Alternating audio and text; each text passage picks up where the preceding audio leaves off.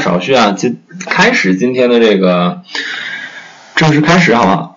呃，自我介绍一下吧，我叫南旭，济南绿树春上旭的南旭。这个之前有很多同学也不认识我，应该这个每次的公益课都是新人换旧人嘛。说说着说着，感觉好像要哭起来的那种样子。来吧，那个，哎，你懂得同学在不在？这都是老人啊，还有这个天下第七同学。OK，来，我我们看一下第一道题，闲话少叙吧。第一道题。现在中国的房地产市场依然是一块巨大的蛋糕，吸引着无数人。但现在房地产市场很不规范，且库存量大。现要你对房地产市场运行开展一个调研，你会如何展开？我不知道我们公益课上这个上海的同学多不多啊？今天拿了两道上海的真题啊，还有一个比较有意思的题目，一起这个分享一下。哎，那个李懂德同学能看到题目吧？OK 啊，这道题挺简单的吧？哎，有那个上海考上上海试考的同学吗？有的话给我这个举个手啊，我看一下，就一个，嗯来吧，你你你懂得同学赶紧的，赶紧的，抓紧时间，其他上海的同学自己也想一想。这道题应该怎么答？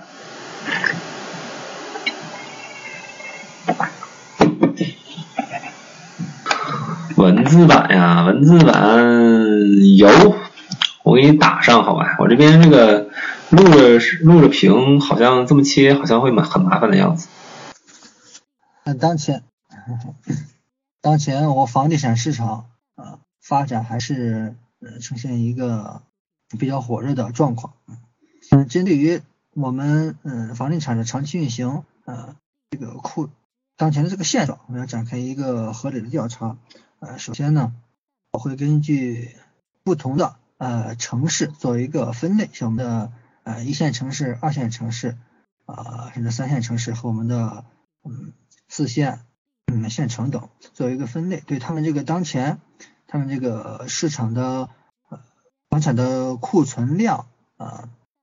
到底有多少？尽可能的做一些嗯数据的摸排，通过我们的呃房地产的呃房管局的主管部门，以及我们相应的一些呃中介机构啊，做出一些采样分析。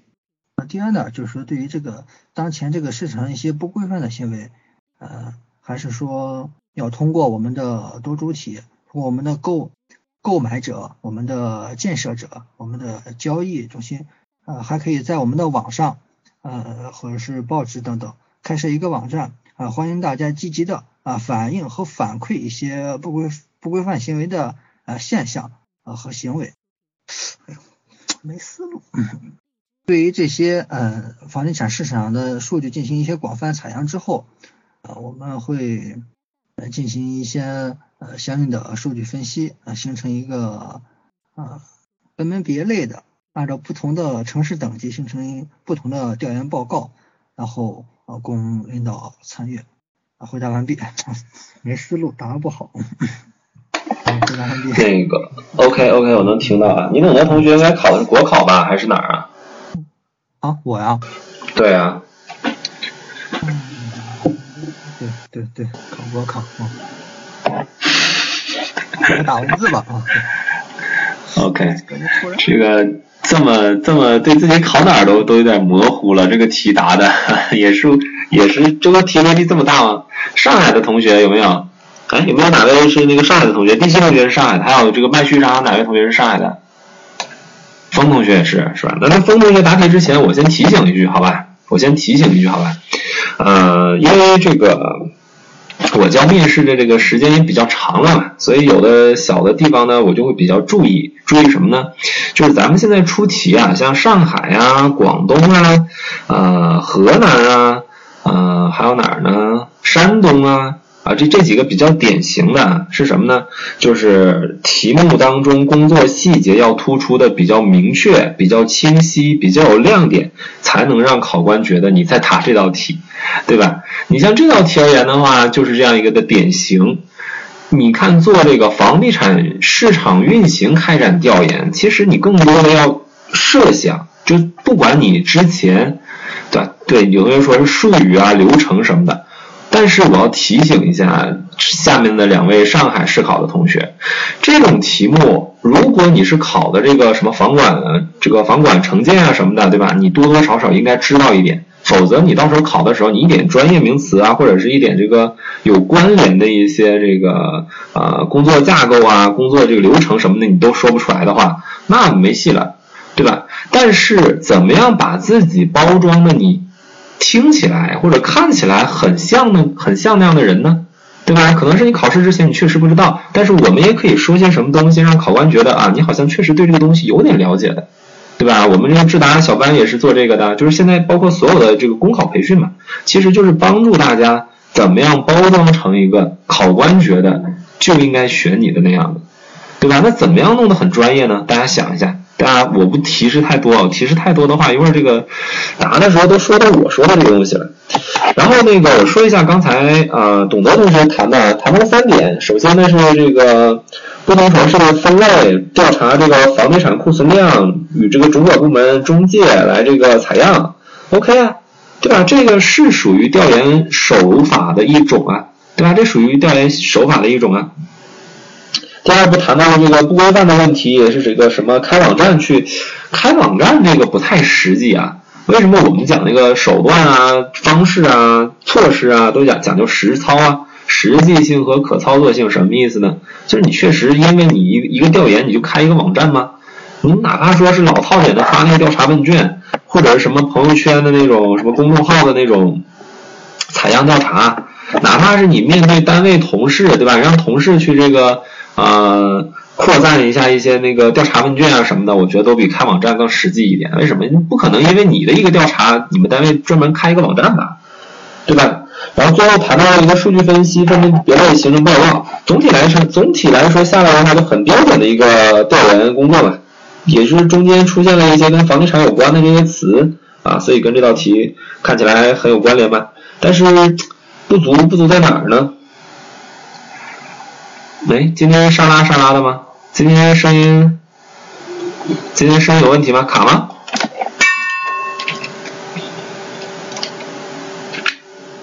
哎，今天很卡吗？不卡吧，不卡就行了。沙哑的话，就是这个证明可能是我的这个声音沙哑了，蓝旭老师的声音沙哑，劳累过度劳累之后，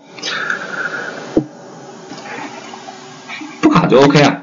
呃，为什么说哪儿哪个地方对吧？总体感觉给这个考官感觉很不好呢？因为你答的你很没有这个怎么说，很没有条理，没给考官一个比较好的一个画面感，让你觉得好像你一二三四就是在做这个事情。对吧？怎么说呢？就是你好像想到哪儿说到哪儿，点呢答点点到了，但没点透，没有那种特别细的一些东西。就举一个例子，就比如说你这个不同城市分类啊，这个房产呃库存量的这个地方，这个库存量的话，可不可以有几方面的那个数据来进行一个对比呢？对吧？而且这个东西你只是调查取样之后啊，就汇总成一个简单的材料嘛，你不用去好好的想一想怎么保证这个材料这个数据的真实和可靠嘛，对吧？你这些细节，你你哪怕你不懂，但是你也装作自己懂，或者把把自己包装成你很懂的样子，跟考官说，哎呀，怎么样进行数据的交叉比对，形成一个怎么样的一个。汇报材料，在汇报材料中突出哪些点，然后怎么怎么样的一些建议等等等等一些东西汇报给领导，你这样感觉也是不一样的呀。你最后只是讲了一个形成材料，那这个材料就太干瘪了，对吧？你只是为了说材料而说材料，就是这个意思。来，方同学在不在？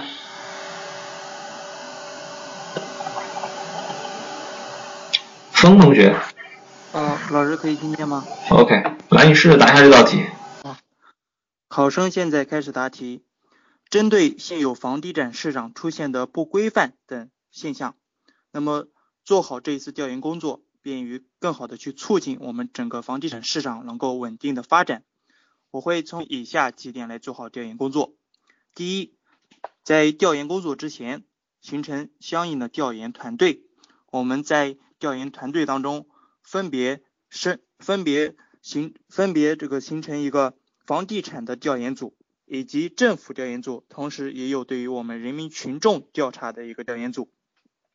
第二，我们会深入房地产的调研组，会深入到我们在建的呃在售的房地产企业，那么了解到我们整个地区现有的房地产现有的库存量，以及每个月每周的销售量有多少，同时也了解到他们是否存在着虚假销售、捂盘不售或者说违规销售等现象，同时在在售企业当中是否存在着这个证呃销售证件有有没有这个办理权等这个现象？那么之后我们也会深入到我们的市民当中，通过发放调查问卷以及在街面访谈的形式，了解到我们整个地区这些人民百姓他们现有是否具有一些购房需求，同时他们现有的收入有多少？以及他们现有多少个住房，这呃全面的了解到我们整个百姓呃他们对于这个住房的一些呃房地产市场等他们做出一些这个情况进行一个调查，同时我们也会深入到我们的房管局以及不动产的登记部门，了解到我们在最近这一段时间我们相关的一些购房政策呃是什么。同时了解到我们现在每个月这些月登记呃这个房不动产这个数量有多少，以及我们呃不仅是这个新房，以及我们同时也了解到二手房现在整个销售过程当中是一个什么样的情况呃以及数量。那么我们同时也呃有一个调查组会深入到我们的在建企房地产呃这个呃在建工地以及即将呃这个。开盘的这些房地产企业，那么了解到，呃，我们现有的这个有多少现在这个库存量即将向我们这个市场进行一个投放。第三，我会将我们的这些调查结果形成一个数据，那么进行一个总结，那么分析出我们现在整个市场的运行状况以及所存在的问题，并且也提出相应的建议和对策，进一步的进行一个形成一个报告，提供给领导。那么，请领导。做出指示。考生回答完毕，谢谢。OK，风同学，我要提两个点啊，两个点比较就是对你这个答题来说比较有这个怎么说，比较有针对性的吧，这个词用的。呃，首先第一个，我我应该表扬一下你，因为你总体来说是比较顺的。我不知道你是在之前这个前一位同学答题的过程当中，你进行了反复的思考还是怎么样的，但总体给我给我感觉的是你比较顺。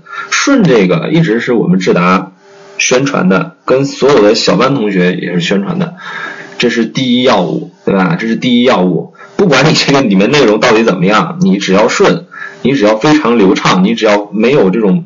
明显的卡顿啊，对吧？或者那种小的那种口头语啊，非常少的话，那就 OK 了。整个你的这个答题，你就算答的再烂，你也不会就是在平均分以下了，基本上就是在平均分左右这个地方。呃，经验之谈。第二个是什么呢？也也要说一点问题的，也要说点问题。你中间谈到的这个在售的什么违规行为啊，证件办理权啊，还有什么市民的调查问卷啊，最后的登记啊。这中间的这几步骤顺的同时也没什么大的问题，最起码我不是一个专业的房地产工作人员，但是我要给你一个提醒，什么提醒呢？这里面给你提出来了市场不规范、库存量大，它确实是市场运行情况的两个点，但这两个不不只是这两个点。房地产市场运行，它不只是市场不规范和库存量大这两个问题，这两个问题可以当做你针对这两个问题怎么样展开不同形式的调查处理，最终能够反映出规范不规不规范和库存量大不大这两个实际情况，在你的汇报当中体现出来。你可以把它当做重点突破。但不能仅限于这两个方面。你其实有这个意识，但是对吧？其他那些层面的稍微有一点不明确、不清晰。然后呢，还有一个点什么呢？就你最前面的分组和最后的那个汇总报做报告没有亮点，只是听起来是要提这两点。为了提这两点，为了凑够整个的一个就是答题的一个顺序吧，你强凑的，因为没有什么东西觉得值得考官用可以去提炼一下，说给你加个分什么的。能理解我什么意思吧？这个可能这点来说的话，我觉得，呃，就前后这两段你的套路有点很 很清很清楚啊，很清晰的一个小套路。中间倒不错，对吧？中间倒不错。我觉得你现在要是上海的同学，现在要是看这道题，但是我觉得就是其他同学也不要太过于那什么，就是太过于恐惧，因为这道题来说的话，还是一个非常简单的一道题目吧。啊，我的杂音很大吗？今天？总体来说我是很满意的。我说我今天我今天的杂音很大吗？哎，为什么我的鼠标在在闪动，在颤抖？来，天下第七同学，老师啊，我能不能答下一个题目啊？这个题目别人答过了，我都思考这么时长时间了，都耍赖吧？我本来就是想排第四个答第二个的第一个人，但是后来前面有个人走了。没事，我给你机会。你这个地方排完之后，到时候我那个给你到到时候附加一道题，好吧？但是这道题我不相信你说你能答特别好。哦，倒都不是答的好，就是觉得没有表现出真实的状态。行，那我就答这个啊。各位考官好，考生下面开始答题。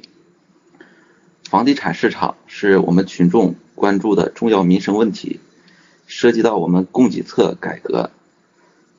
而且当前呢，一二线房地产市场呈现了这种分化的显著现象，因此呢，做好这个调研对于我们当前制定相关政策具有重要的作用。我认为，在整个调研过程中，应该体现出我们的全面性。第一呢，就是要制定我们的调研方案，要跟相关的房地产行业专家进行联系和请教，和我们的领导进行交流。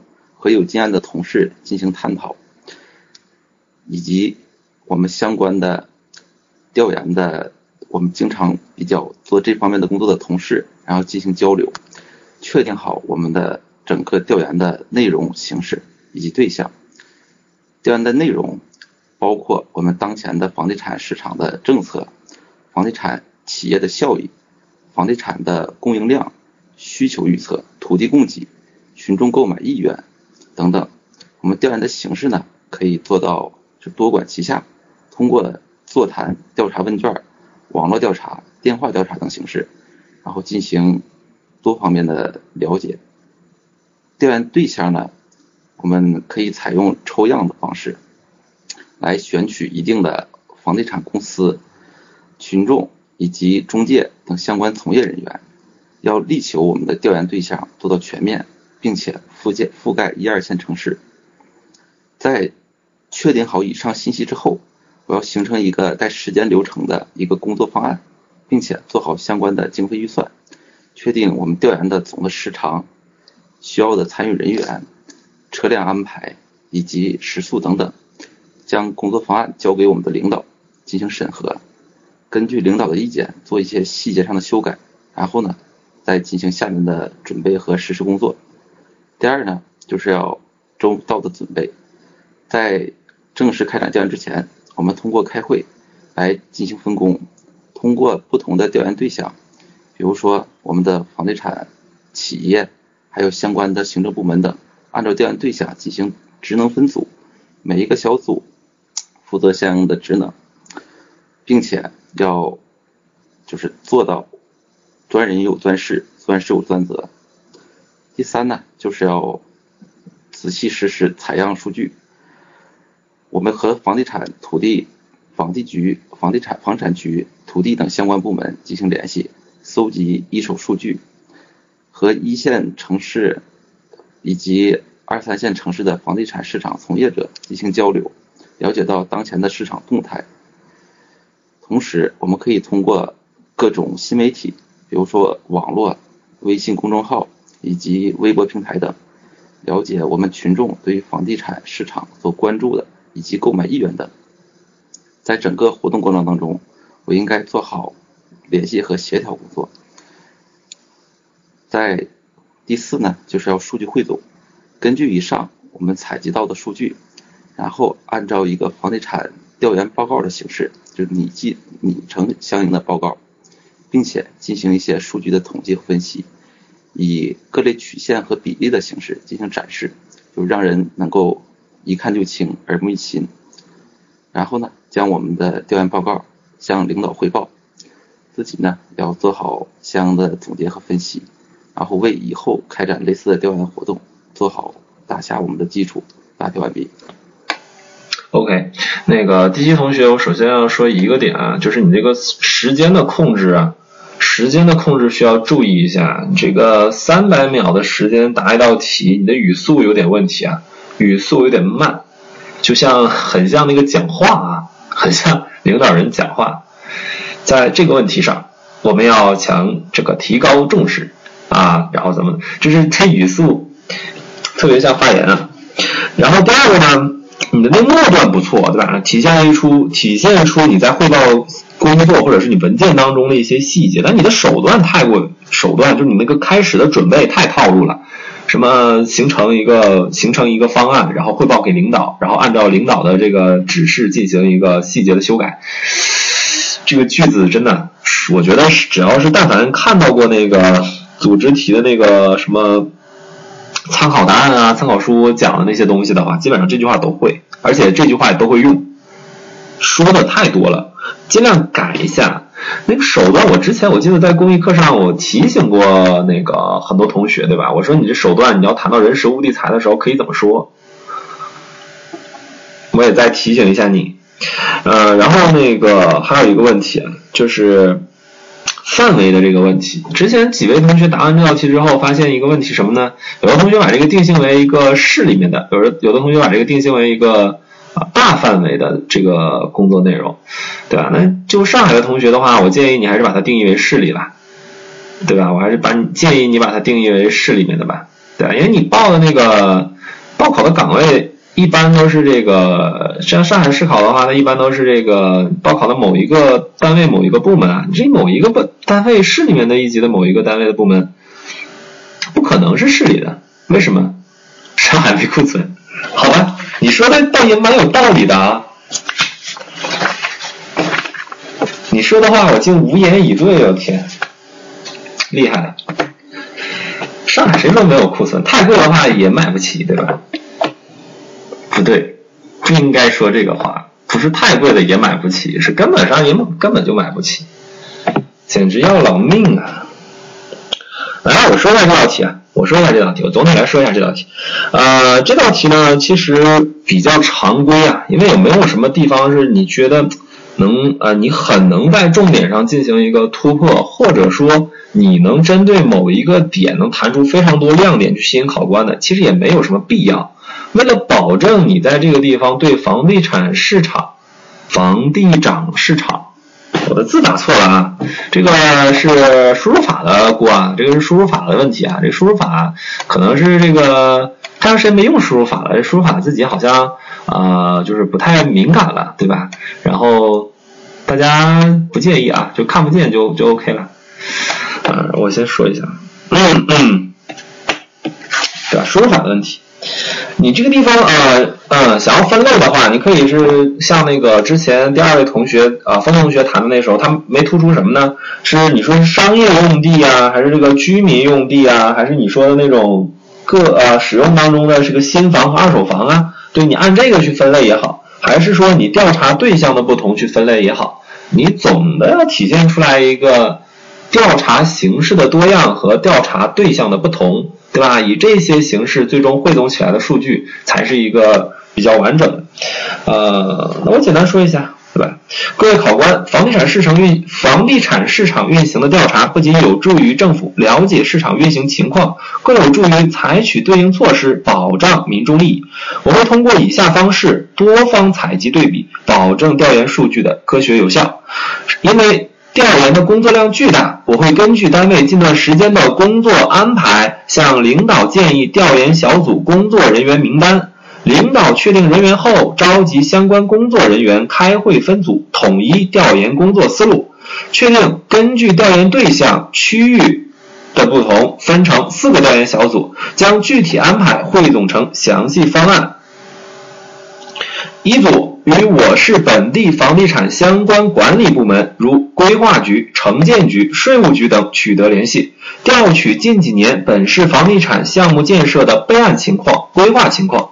特别是房地产开发商报备的位置、面积、售价等详细数据信息。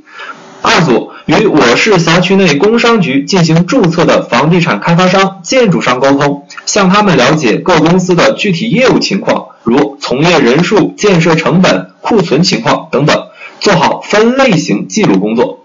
三组与我们邀请的行业专家进行配合，对我市楼盘地产项目进行实地考察。联系物业公司，将楼盘面积、使用情况、入住情况等楼盘实际使用情况进行详细的汇总记录。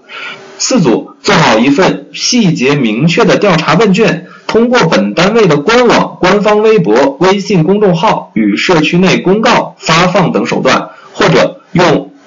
采或者采用随机访问的形式，向消费者调查购房意向、房产需求、房产定价的标准等等，将以上所调查的内容做好横向的对比工作，可以将具体的调研数据形成柱状图或扇形图，使数据类材料一目了然。将调查内容相同但对象不同的相关材料进行并列展示，保证单一问题上不同观点的清晰明确。听从专业人员和同事的建议，将调查内容形成规范严谨的调研报告，汇报领导，汇报领导，便于单位下一步工作的开展。手段末段大家借鉴一下即可，但是我要重点说的是中间那几个啊。可能有同学说，哎呀，南旭老师，你说的这个是不是你这是答题吗？为什么中间这么乱，对吧？或者说为什么中间你分了一下四个小组，这么全都抛出来了？我是特意的。为什么这个中间的这个地方你调查的内容太多了？我我随便再举几个我说的那个我说的这些内容之外的，比如说，比如说什么？比如说你那个呃，根据什么这个本市这个人口汇聚区啊、CBD 啊什么的，对吧？去调查这个房产建设项目的一些具体的一些规划呀，等等等等的。但你。为什么我之前说那个你可以把自己包装的很专业，就是你可以抛出很多细节，按照对象的不同去分类，按照你所想要的调查方向去分类都可以。中间我分了一二三四组，自由搭配，你想要怎么分段就怎么分段，对吧？能理解我什么意思吧，各位同学？能理解我什么意思吧？哎，能理解扣一，不要那么死板啊。具体那个实际答题当中，你们是怎么分段的话，你们自己来，我这个地方就不嚼碎了给你喂给你了，对吧？我只是提醒，或者说只是向大家建议，你还可以从哪些细节点展示出你的这个所谓的这个伪专业性吧？能理解吧？啊，想完的同学完全没没有听懂我什么意思？理解啊，第一。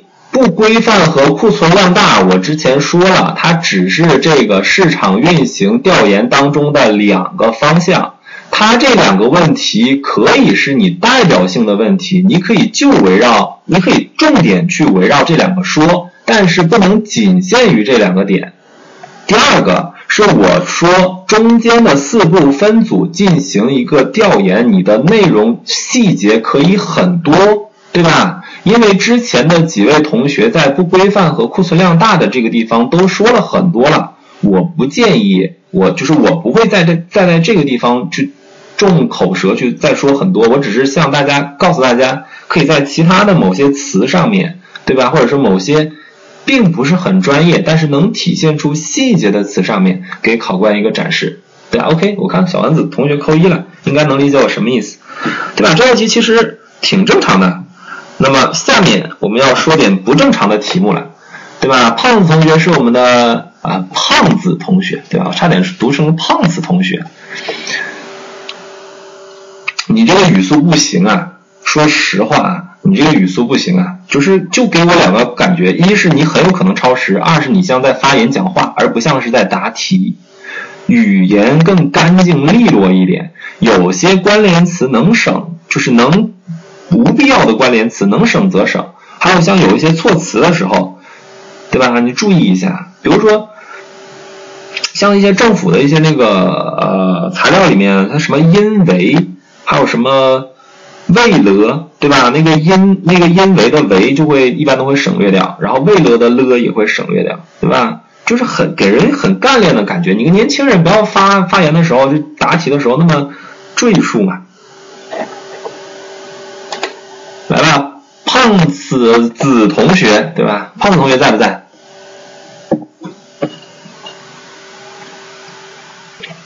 哎，胖子同学在不在？好，OK，能听到。你是考哪里的？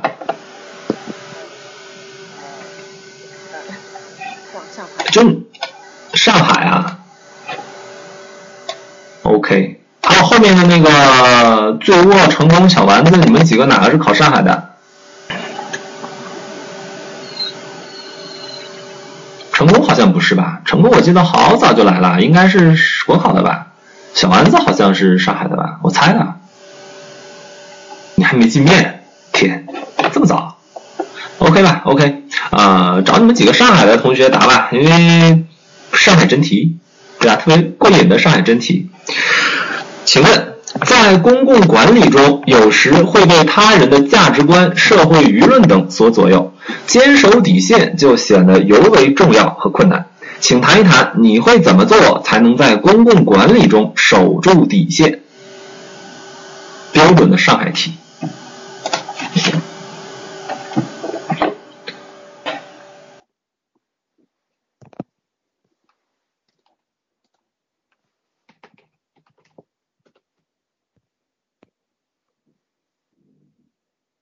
我好像打不太住，哦，天呐。来吧，突破一下吧，你们上海必考的。嗯，嗯。没关系的。好的，好的，好的。嗯，考生开始答题。嗯，在公共管理中，嗯，我们有时候会被周围的一些一些想法和观念所影响。呃，哦。但是我们一定要守住公共管理的底线。第一，守住公共管理的底线，就是要明确公共管理的目标。只有目标明确了，我们才能守好底线。公共管理的目标是更好的能够呃为人民服务，为人民解忧。所以只要秉持着这一个目标，我们的底线就不会被破。然后第二点。公共管理的方式一定要是合法、合理、合规的。不管民众的观念怎么的影响，不管民众的一些意见怎么的突出，所有的公共管理必须要建立在合法、合规、合理的情况下。第三，要秉持正确的这世界观、价值观和人生观。所以，呃，秉持了正确的三观之后，你就知道什么事情该做，什么事情不该做，什么事情是你可以更好的去为人民服务的，呃，是这样的话，你才能够秉持自己的初心，不被任何外界的因素所影响，你才能秉持自己的底线，不被外界的诱惑所打扰。考生回答完毕。嗯，提到了三个点啊，第一点是这个公共管理的目标，更好为人民服务；第二个是方式上要合法、合理、合规，不能因为这个可能想说想说，但是没想没说那么露露骨啊，就是说到这个可能民众有意见，但是也要合法、合理、合规，坚守这个怎么怎么样的啊。然后第三谈到了这个正确的三观，才能有一个正确的。取取向价值取向吧，对吧？价值取向，嗯，三点其实没有什么大的问题，或者说内容上我不能说你哪个点上就是跟这道题就没关系啊，怎么样的？但是我要提醒你去，对吧？题目当中好像问的很清晰吧？请谈一谈你会怎么做才能在公共管理中守住底线吧，对吧？你的做法就显得应该更清楚、更明确一点，而这个做法只是这种宽泛的定目标方式和价值观吗？不单单是这样的吧？我不知道这个各位同学对这个自我认知这方面，特别是上海的同学对自我认知这方面这个学习的怎么样啊？但是就胖子同学的这个而言，你虽然说能顶住这种啊，好像看到这种蛋疼的题的的的这种压力，能答出点的东西，但是在自我认知这个地方，我觉得有点欠缺啊。然后。胖子同学啊，你想你告诉我，或者是你自己想一下也好，对吧？你这次报考的那个岗位，你们不都已经上海不都已经报岗了吗？你报考的这个岗位是干什么的，对吧？是什么工作？你自己脑海里面想一下，你看看怎么跟这道题联系一下。第七同学，OK，第七同学，第四个是你啊，第四个是你，我这个要把这道题三个同学答完之后，我就找你好吧？这就是命运。的联系，哎，来，罪恶同学，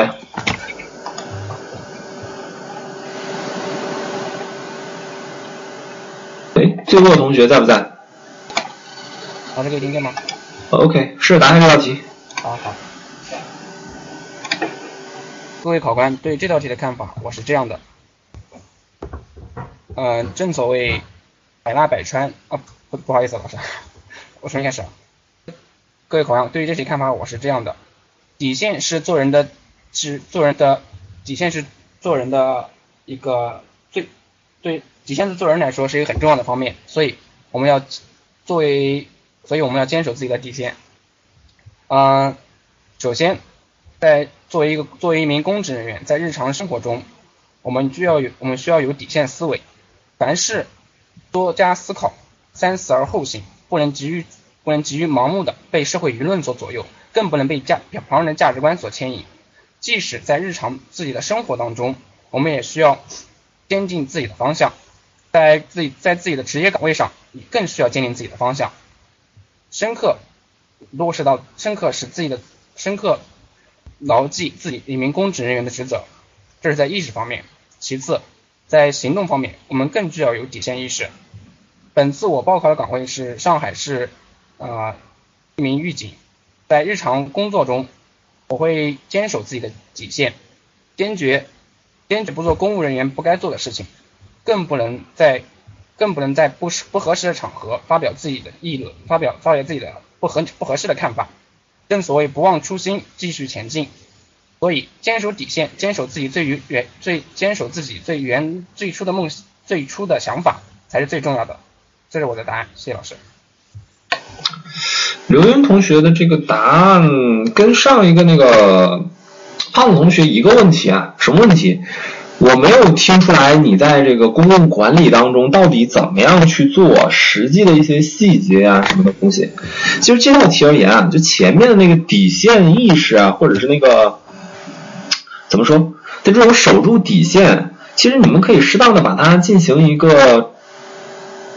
联系和引申的，你在这个地方总讲底线啊什么什么的，对吧？你具体的给他解释一下，大家想一下，就直接我在这里面问一下吧。大家想一下，这个底线可以跟什么联系在一起？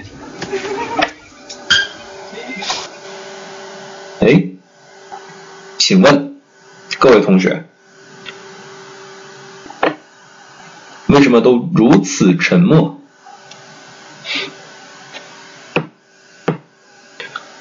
没有话说吗？哎，我没掉吧？我怎么感觉我掉了？我没掉吧？我掉了吗？啊，专业知识、责任、三严三实原则、公共管理的底线，什么都没有。啊，好吧。我提醒一下大家，其实之前那个呃胖子同学说的那个政绩观，对吧？三观里面的那个政绩观、价值观什么的，跟这个底线有关系啊，对吧？这就是什么？对，你像有同学说的那个节操有关啊，什么大公无私啊，这是一种什么责任吧，责任意识吧？还有什么？你们做头脑风暴，最起码这个开开动自己的脑筋。除了这种政绩观、价值观、责任意识，还有什么？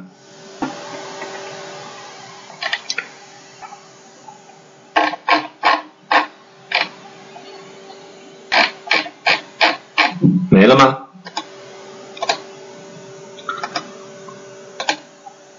来，小丸子同学在不在？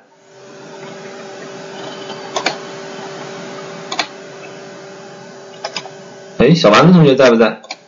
之前看你回答了吧？OK，你试着答一下这道题，对吧？提前提醒一下，想一下自己的那个报好的那个报的那个岗位啊，你给我联系一下，你怎么在这个岗位当中体现出你能守得住意识啊？要不然这道题问你什么意义啊？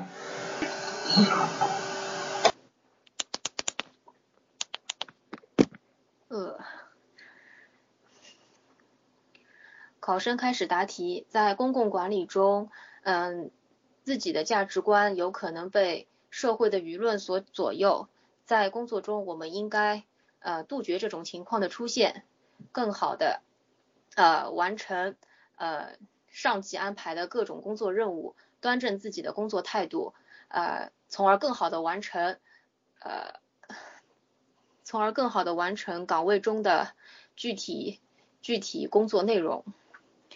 对于在公共岗公共管理中的底线问题，呃，我会从以下几个方面进行进行一个把握。首先，我会端正自己的思想，在将来的公务员岗位啊，行政行政行，在遇到行政处罚的时候，我应该做到啊，时刻依据一个法律的标准，呃，不要产生一种。徇私舞弊，呃，徇私舞弊为，嗯，通为他人产生一种通融的想法，应该就是，嗯，应该做到一个更加公正的，呃，秉持相关法律进行一个履职。再次，我会通过自己一个专业知识能力的学习，呃，充实自己的岗位认识能力，在平时的工作。呃，在平时的工作履职中，嗯，能有呃能有更好的呃在处理问题的时候能有寻能能及时的反映出相关的法律依据，相关的法律依据。呃，在最后就是最后就是注意自己的注意自己的工工作方式，嗯。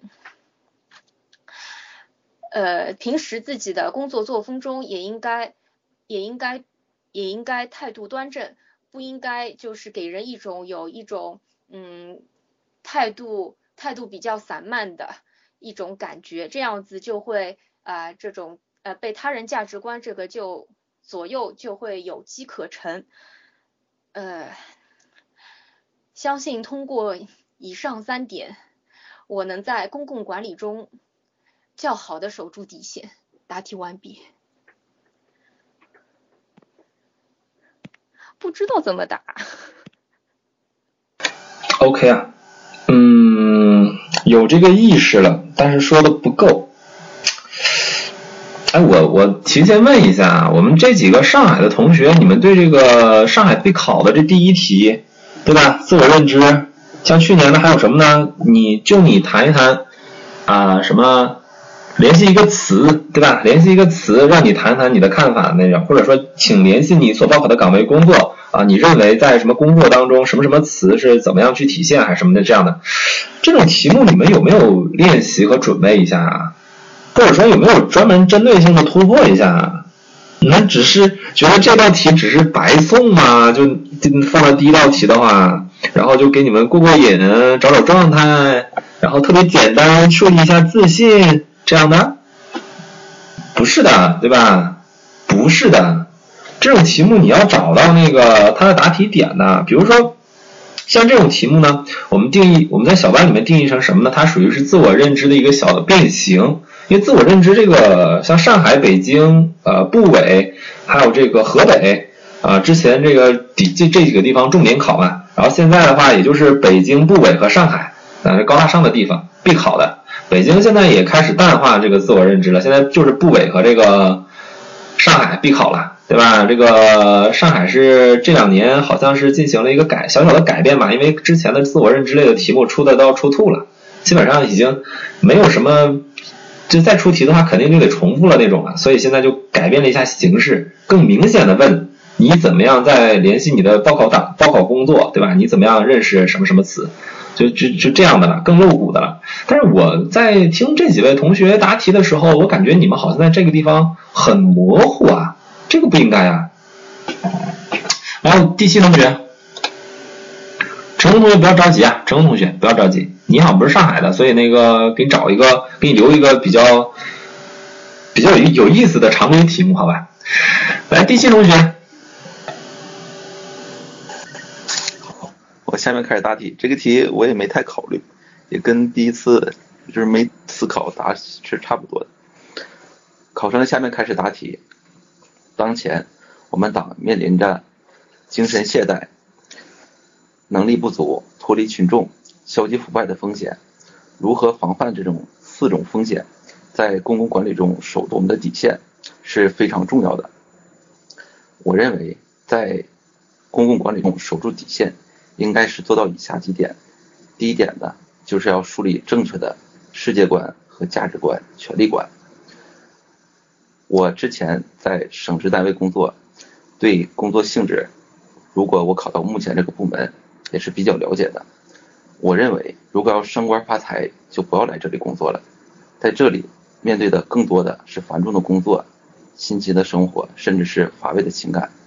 很多工作不是朝九晚五，甚至是朝五晚九，而且还要准备好面临着巨大的工作压力。很多时候，决定一个人能走多远，并不是他的工作经验，而是他的抗压能力。对此，我有所准备。我认为，只有做好这些准备，然后才能。守得住底线，才能在面对腐败诱惑、面临一些利益诱惑的时候，能够坚持好操守。第二呢，守住底线，我认为就是应该对人对事有一个正确的态度。对待我们同事的时候，平时要多帮忙、多关心。但是呢，如果同事有问题、有过错，我们也要去正常依法依规去追究。如果面对群众的时候，如果符合政策能办的事，我们要抓紧办，立即办；如果办不了，也要及时跟他们解释。如果确实不符合政策，或者是不归自己管辖，也要交给相应的部门去转移。自己呢，也要不能去胡乱的去处理。面对亲友的时候，我们也是社会人，难免有个人利益和我们的集体利益冲突的时候，这个时候呢。要坚决的以集体利益为重，并且向我们的亲友做好解释工作，即使他们暂时不理解，我相信随着时间的推移，他们也会认同我的做法。第三呢，就是在管理工作中，在具体工作中，我们要守住底线。我之前是在人才办工作，负责我们百人计划的管理、组织和协调，经常有一些人可能要跟我们套近乎，多接触。希望能受到关注和在工作中受到照顾。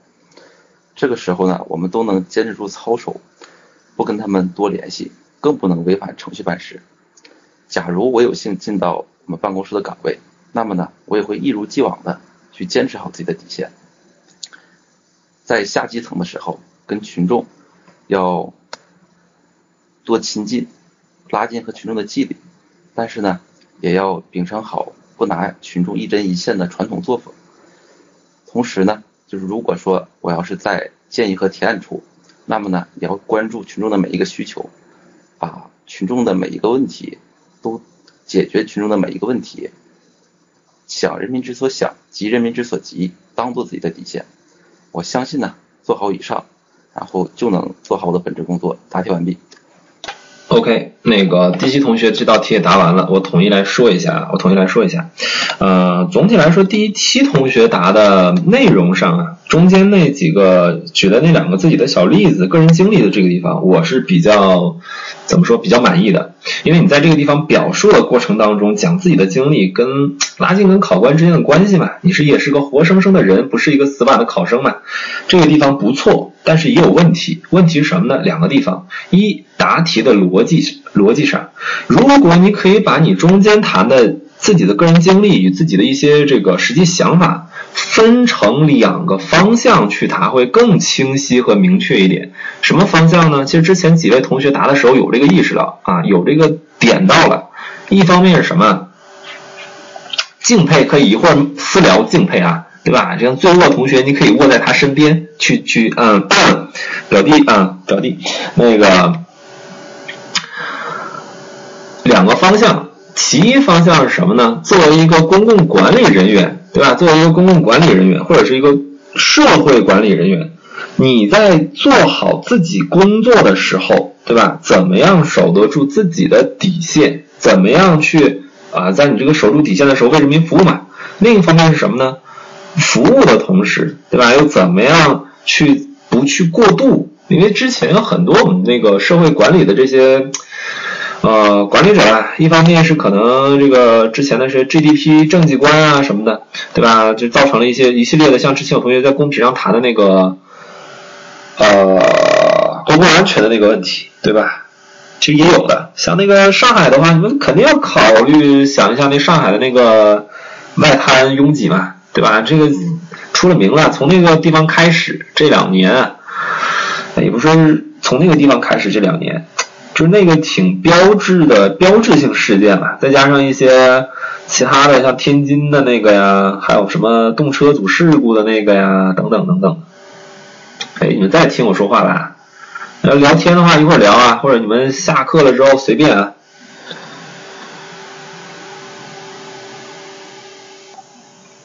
然后我总体来说一下，我总体来说一下，呃，这里面第七同学。语速还是稍微有点慢啊，但是如果你觉得你这个地这么这种语速答题的话比较顺畅的话，那你就不要强改了，反正就是有意识的能改一改，能提一提就提一提，提不了无所谓，对吧？因为这个东西呢不是说非常重要的一个事情，占百分之九十啊什么的那种分数的事情，主要还是你能别超时，然后流畅就 OK。然后我说一下啊。为什么之前我要几个上海的同学都想一下你们那个报考联系报联联系那个报考的那个岗位工作啊？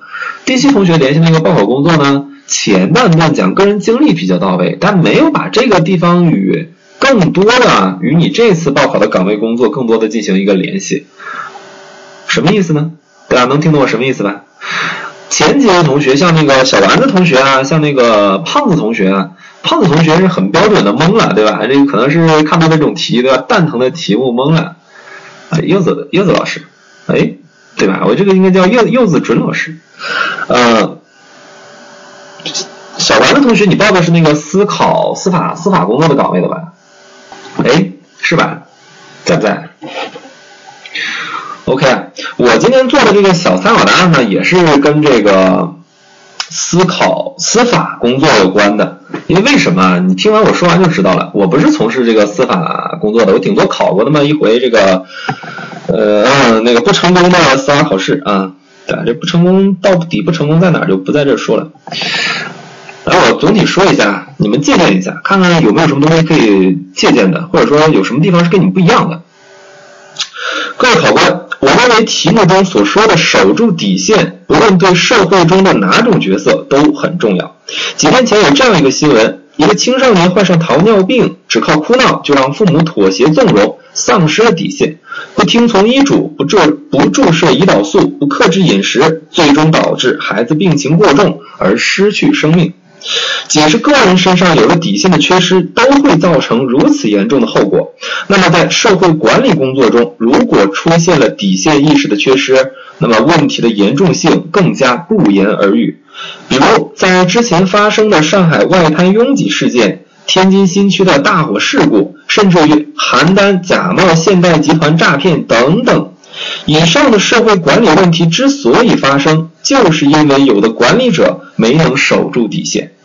就我个人而言，如果我加入到司法管理队伍中，我会时刻在工作中提醒自己，什么是司法工作的底线。一方面，得不仅要在工作单位中树立正确的政绩观和责任意识，将行之合一，更要在纷繁复杂的司法工作中。工作中守得住清贫，耐得住寂寞，将所遇到的诱惑当作是对自己职业道德的考验，对自己工作能力的提升。严格按照党和人民对一个合格司法人的要求，将责任意识落实到自己的每一项工作中。每天的工作中，要努力做到虽知今日无事，亦须思其始终。将反思当做日常工作中的自我要求，使自己的行为不偏离一个司法人的操守。另一方面，也要严格按照相应的法律法规处理工作中遇到的难题。正所谓“不法法则事无常，法不法则令不行”。司法的公正和严肃至高无上，每一个司法人都应该努力维护司法的尊严。只要是触犯了相应的法律法规，就应该严格按照法规来处置。如果涉事的人员有意见、有想法，我会在依法处置的基础上，对当事人和公众做好法律法规内容细节的宣传教育，但不能因为公众的不了解，导致我司法工作的不严谨。各位考官，法治红线不可碰，道德底线更坚持。我相信，只有从我工作中严守底线做起，才能维护好司法单位的形象，我自己才称得上是一名合格的司法工作人员。OK，结束了。有借鉴吗？我现在说这个参考答案基本上是一遍啊，就没有什么就不想中间停下来跟你们说些什么东西了。为什么？因为我觉得不是说你们就是完全是不会答，或者说完全不知道说什么，而是你们在答题的内容当中。几个共性的问题，第一个共性的问题是不会去联系自己报考的岗位工作。你在这个地方只是让你谈一谈这个宽泛的公共管理中守住底线是怎么样的吗？不是的，对吧？不是的。考官更想听的，或者说出题人出这道题更想知道的是你与你所报考的岗位工作，你对他的了解和认识。为什么之前我们一直讲那个自我认知？自我认知就是这个地方。对吧？你认识自我的同时，你最起码也要对岗位工作有一定的了解，否则凭什么在面试的考场上给你高分？大家能理解吧？哎，人呢？能听懂我在说什么吧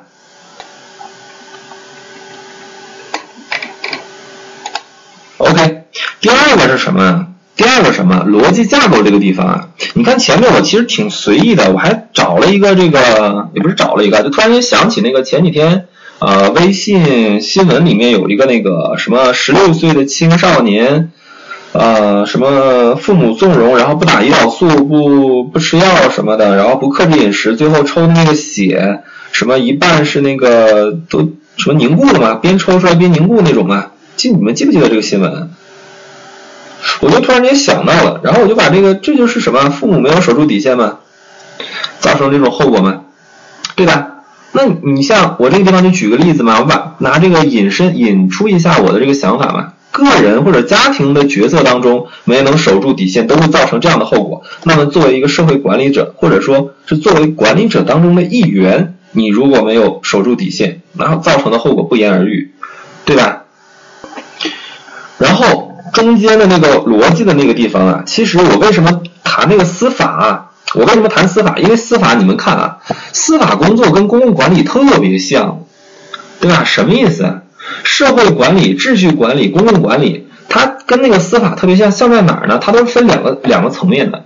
一方面，你要作为一个角色的，就是自己角色的一个定义，对吧？你要是你作为一个服务者，那你服务的那个意识肯定要有，对吧？你的责任意识肯定要有。你肯定要向这个民众进行一定的这个，就你管理的这些人嘛，对吧？你司法覆盖的这些人，你也要做好这方面的一些工作。但另一方面，你作为一个公共管理者，你自己的定位不能放松啊。因为为什么我谈到这个问题啊？就是之前我看到那个前几年的那个新闻嘛，前几年的新闻有很多公众舆论倒逼政府相关管理部门改变他们那个处罚决定的，你们有没有？有没有这个意识？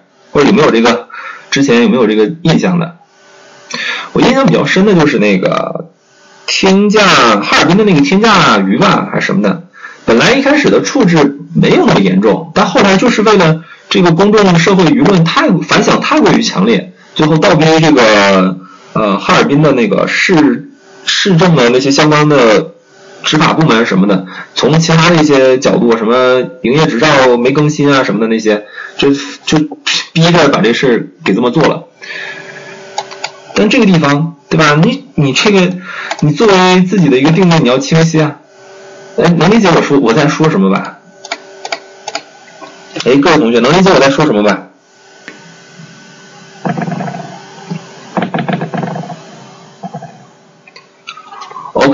那个这道题只是简单的，因为我昨天，我想想啊，昨天晚上。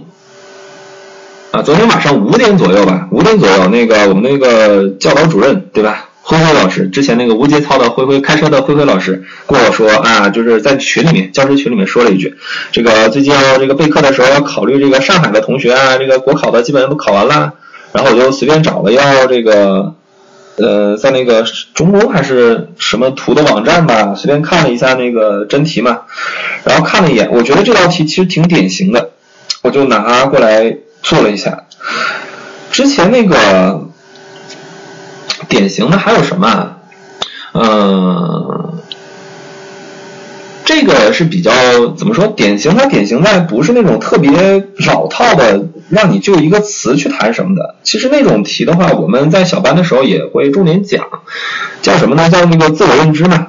自我认知类型比较多，但是归根到底都是那一句话，对吧？认识自己。联系工作，你们能把这句话吃透的话，我觉得这种题目基本上没什么问题。特别是像那种小变形的什么，呃，在联系你报考的岗位工作，你你怎么认为？你认为诚实、守信什么什么的，怎么理解什么的？就这种题目其实就是换了个壳子，乌龟换了个壳啊，不对，寄居蟹换了个壳。呃，行吧，就这道题大家没有什么问题的吧？回头那个大家有兴趣的同学啊，就是想好好学一下自我认知的同学，可以加我们的咨询群二九二二五幺二四幺。呃，自我认知现在是谁在讲？夏志志老师，对？我们的台湾规划老师，以及我讲那个哲理道理综合分析的时候会多少带一句，因为这道题答的时候多多少少就前面的那个背景啊也搞得好像那个哲理道理综合分析似的。然后之前给上海同学还做了一个自我认知的专项加课，把那个各个类型的都抛出来了，希望他们收获能比较大吧。啊，对，然后还有那个开课了，周下周一，呀，今天周天了对吧？下周一明天，明天我给那个新的一期做那个讲那个哲理道理综合分析，我们新的一期周一就开课，所以有兴趣的同学或者说。想要尽快进入到复习状态的同学，对吧？抓紧时间。然后想要参加我们上海那个实战班的同学，也可以加一下这个咨询群。啊，我们的基础课简单说一下吧。我们的基础课是这个七加 X，就是七天的基础课加上后面的无限制的加课。你像那个国考的同学，考试之前竟然还做加课，做那个专项练习。就一直到一直练到他们吐的那种，然后也是无限制的终身制学终身学习制。假如说你这次笔试确实是比较遗憾，差那么那么几分，对吧？感觉把握不大的话，下一次只要进入面试还可以来参加的。OK 吧？这道题没有什么问题了吧？我问各位同学，这道题有什么问题了吧？没有问题的话扣个一。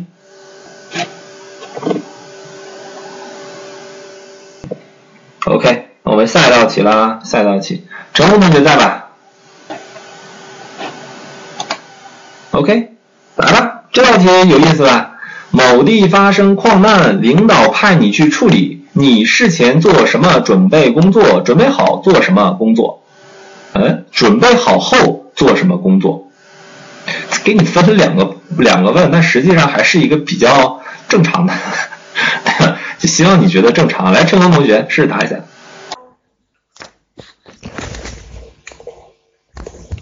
嗯好的。发生矿难。派你去处理事情，做什么准备工作？嗯，去做什么工作？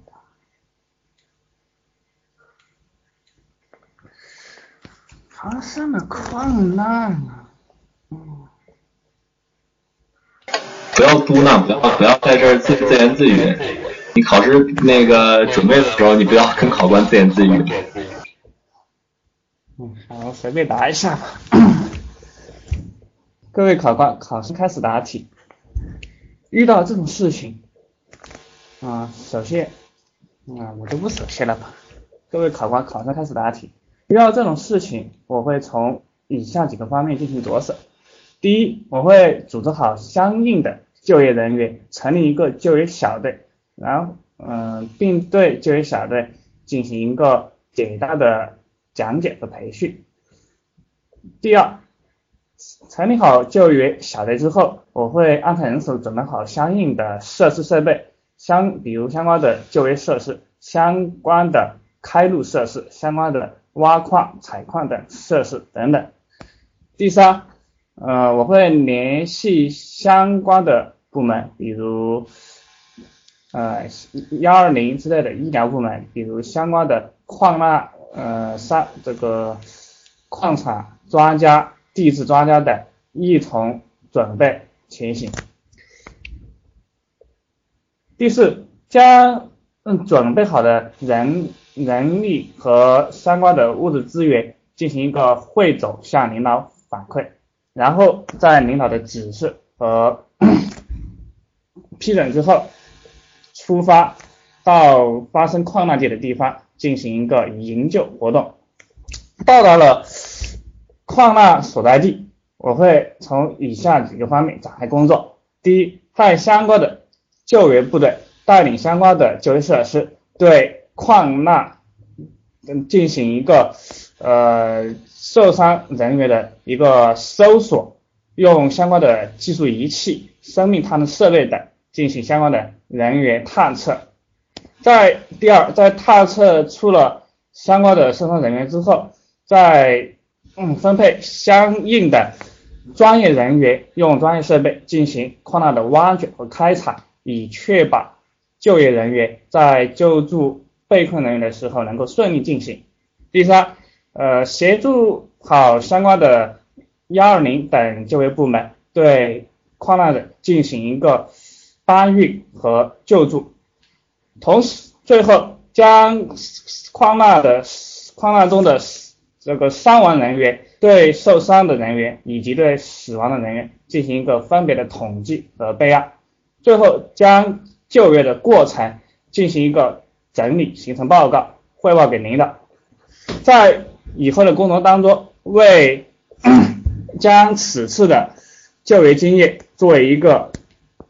嗯，以后工作的借鉴和参考，为以后的工作开展遇到类似这种情况的时候，能够迅速有效的展开和进行，并且能够做得更好。考生回答完毕。OK，成功同学，内容上啊，其实有的点我觉得其实挺到位的了。比如说这个什么探测仪仪器什么的，对吧？这种细节的话，其实有那种展现的，但是总体的感觉还是很乱啊！我不知道为什么会给我这样的感觉，但是我就是觉得乱。我觉得你应该适当的那个改改那个形式啊，比如说你很明确的用一些很明确的词告诉考官，你哪个地方是准备啊，哪个地方是那个。啊，开始这个准备好后做的这个陆续的一些工作，然后你陆续的工作你也要有先有后吧，对吧？我觉得你这个时间线上啊，整个的一个时间线你自己就很混乱。这个地方，嗯嗯，其实我觉得你要是能抛出细节的话，这个没问题。但是你的细节最起码进行一个简单的归纳，总体的感觉这么乱，就很难找到你的那些非常亮的点。比如说，我在这个地方我再举个例子啊。比如说你到了那个准备好后做什么？你的现场工作应该是最最最紧急的吧？矿难工作现场工作当中，你自己设想一下哪些问题比较比较重要，或者说是很紧急也很重要的，是最你到了现场就应该做的。我问一下其他同学，对吧？发生矿难，你你作为处理的负责人，到的到现场之后，什么是马上该解决的？救人啊，找人啊，啊？嗯，各位亲们，对吧？各位亲们，我想问一下啊，我想问一下。这个现场对吧？矿难现场，你觉得你到了地方会是什么样子？对吧？你 设想一下，到了地方之后会是什么样子？呃，一片狼藉的同时，对吧？你肯定不是第一个到的吧？你觉得在场的都有谁？都说的这么清晰了的，你觉得在场都有谁？矿难的负责人对吧？管理人员，或者说这个矿矿矿矿业公司什么的。对吧？说你是 矿施工方，好吧，也也也有他们，还有这个发生矿难的这些就是工友，对吧？这些矿矿上的作业人员，还有什么？也可能有一些政府的管理管理部门，对吧？某些这个，比如说这个像什么煤炭公司啊，或者是是这些什么矿业总局什么的这些相关的，早派人过来了吧？啊，对，还有对吧？明确吧，家属媒体吧，记者吧，媒体倒还好，对吧？顶多是拿他们那个长枪短炮塞到你的。啊，不是，就是拿他们的麦克风放到你的面前，对吧？家属不好搞吧，对吧？而且你作为一个负责人，你倒确实是要体体现出你这个救人如救火的意识，但你这个地方也不要太什么，救人如救火也不是你自己亲自上阵啊，对吧？你多少要说一句啊。亲啊，你多少要说一句，因为发生矿难，你觉得他们会把责任归结到谁身上？万一出现了群体性事件，请问你担得起这个责任吗？太恐怖了，这个，对吧？你最起码体现出这个群众安全的这个人身安全的一个意识吧。我觉得，我觉得说很明确了，来，你懂得同学。发生了矿难，嗯，我也表示这个事情非常的悲痛，嗯。领导安排我，我首先呢会呃在本队紧急召开一个小组会议，然后抽调一些相应的人员吧，熟悉相应工熟悉这个矿难嗯工作的。那第一就是说做好一下这个联系，明确一下这个矿难发生的地点，发生的一些伤亡情况啊，与我们的那个矿难地点取得联系。那第二呢就是说抽调一些我们的像安监局啊，呃我们的。呃，这是专家啊，技术人员啊。那第二呢，就是与我们的呃企这个涉事企业啊取得联系，请他们必须派出这个相应的负责人到现场啊。同时呢，与我们的医疗资源，请我们的一些救援队啊，给我们赶赴现场。呃，第二大方面就是说，嗯，要与我们的准备好一些相应的设备啊，比如说。嗯，我们在这个矿难的一些呃挖掘设备啊、探测设备啊啊等等，嗯，在整理之后啊，及时的与我们的领导进行一下呃请示，如有确实的困难，还请领导进行帮助协调。呃，准备好之后呢，我会在第一时间嗯带领我们的工作人员嗯到达我们的矿难发生地点，呃，对于我们的呃现场进行一些。呃冷嗯进行一些冷静的处理，呃及时的安抚一下我们这个嗯我们在场的一些呃矿难发生井下的人员，如果说我们的呃通讯设备啊能够与他们取得联系，呃要做好这个安抚工作啊。第二呢是说动员我们的呃立立即动员我们的一些工友啊，我们的一些技术专家呀啊就是说及时的展开一些救援。通过我们的机器救援和呃我们的人工救援相结合啊，同时呃同时也要注意呃保护好我们的人身安全，防止发生这个次生灾害，呃导致这个矿难的呃影响扩呃损害扩大化。第三呢就是说呃与我们的媒体朋友及时的进行一些呃沟通啊，把我们的救援进度、我们矿难产生的原因呃记在第一时间然后公正合理的。啊，与我们的媒呃记者朋友进行啊反馈，呃给我们的社会公众一个及时的回应。第四点呢，如果我们的家属到场，还要及时的把我们的家属进行一些呃安抚工作，呃，并跟他们保证，我们一定会呃呃全力以赴啊救援我们的呃被困人员，呃呃发生这样事情，也请他们能够呃呃先进行修进行理解，嗯，呃针对于这个救援之后，呃呃。呃，我们抢救上来的伤员也要及时的进行一些呃救治，呃，及时的送往我们的医院进行呃抢救。整个这个事件，呃呃救救助过救赎之后，我们要及时的说形成一个嗯情况报告，形成一个具体的分析情况，嗯呃也必。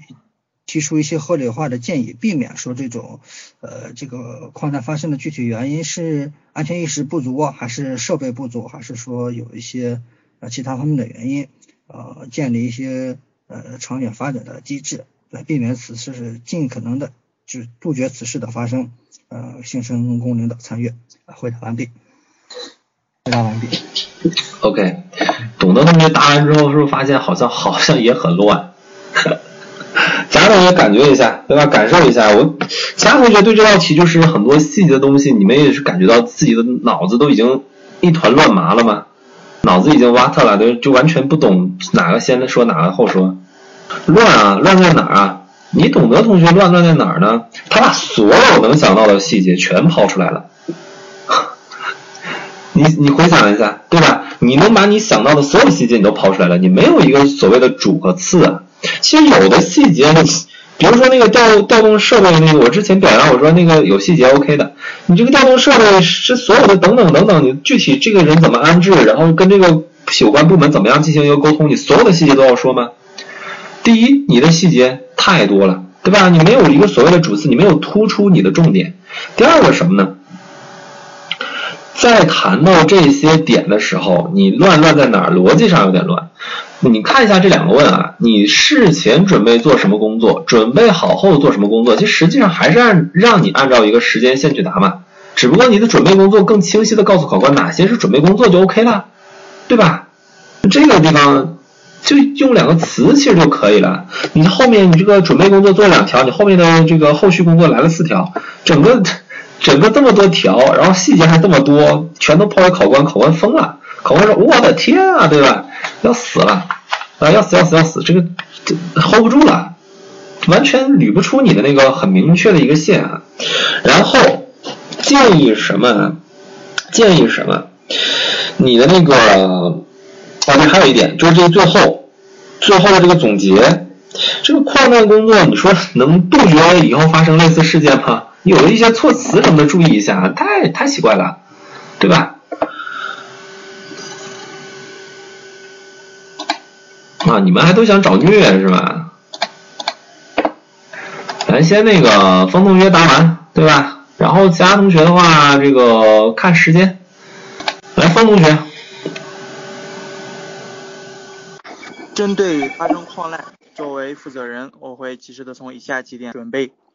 第一，我会及时的询问发生矿难的地点。以及询问当场的负责人有多少人被困，并且能够在自己能够简单的预测一下现场的程度如何。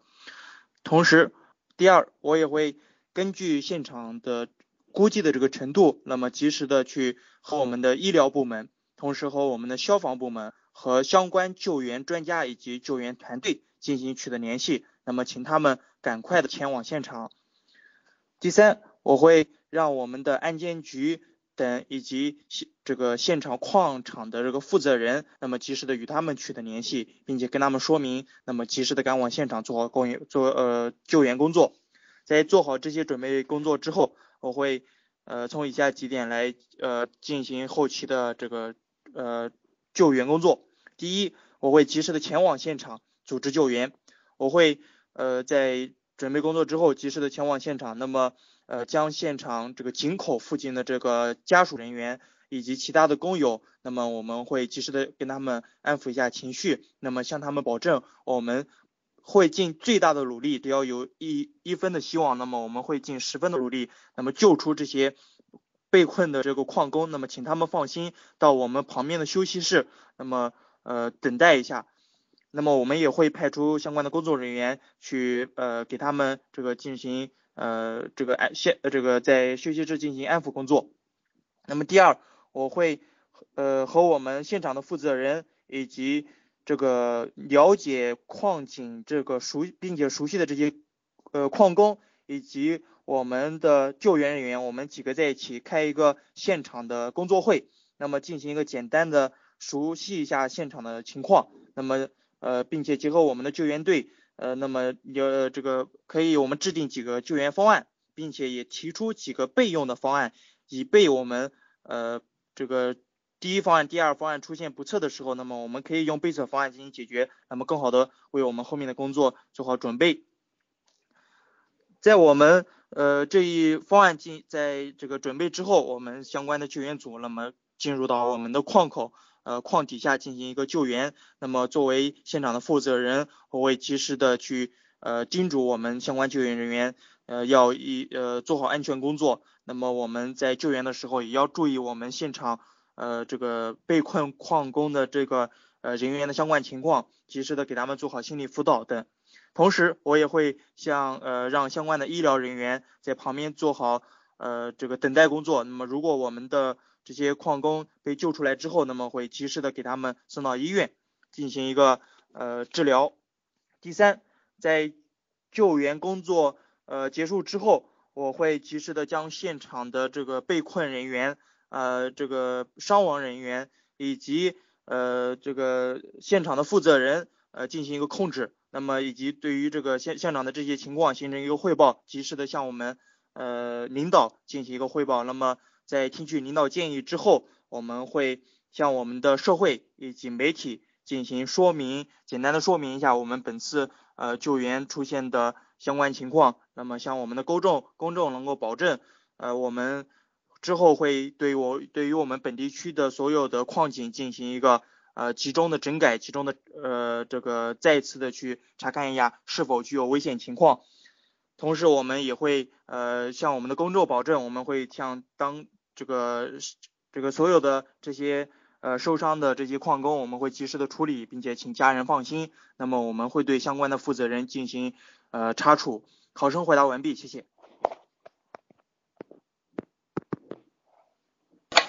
就是中间的这几个地方挺好的，方同学。但你说到后面的时候，我就特别害怕，你这个时间啊，时间啊，然后还有什么过了过了。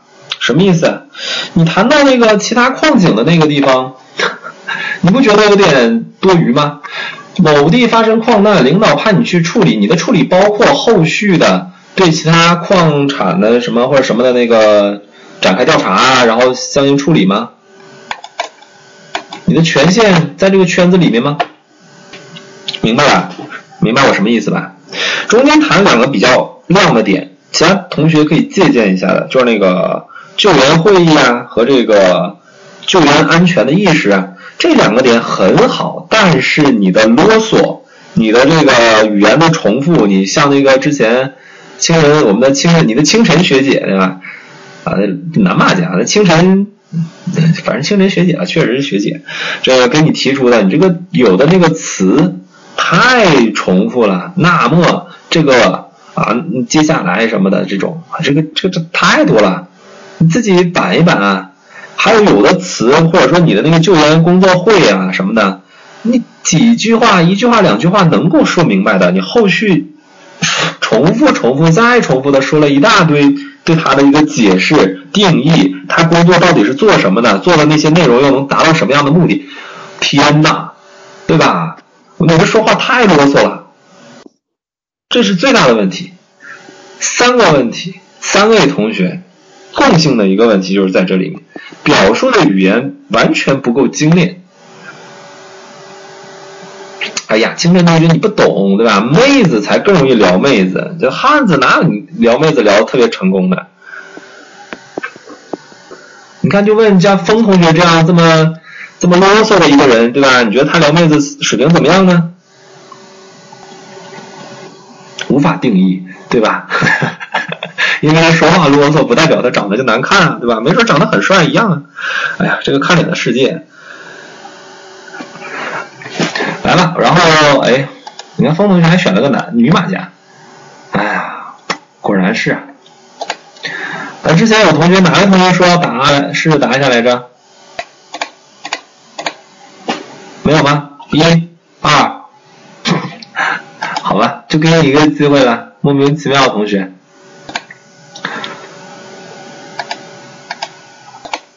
来，莫名其妙的同学。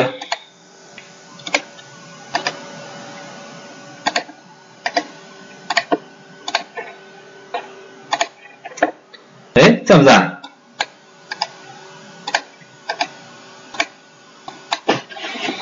人类，人类，人类，试下麦啊！答题啊，摁 F 二啊，开始啊！哦，可以出现了吗？OK。哦，好的。那我现在开始答题。首先，我会了解发生矿难这个地方的相系相关的资料，并且联系一支救援小组和我一同前去。去了矿地之后。我会查看发生矿难的原因，并向相关的工友了解，呃，此次矿难的相关细节，对已经罹难的矿友感到悲伤，并且记录他们的相关资料，为后续的赔偿做好准备。然，如果有人被埋在矿下的话，那么通过救援小组进行救援，呃，救援小组并且对已经受伤的同志。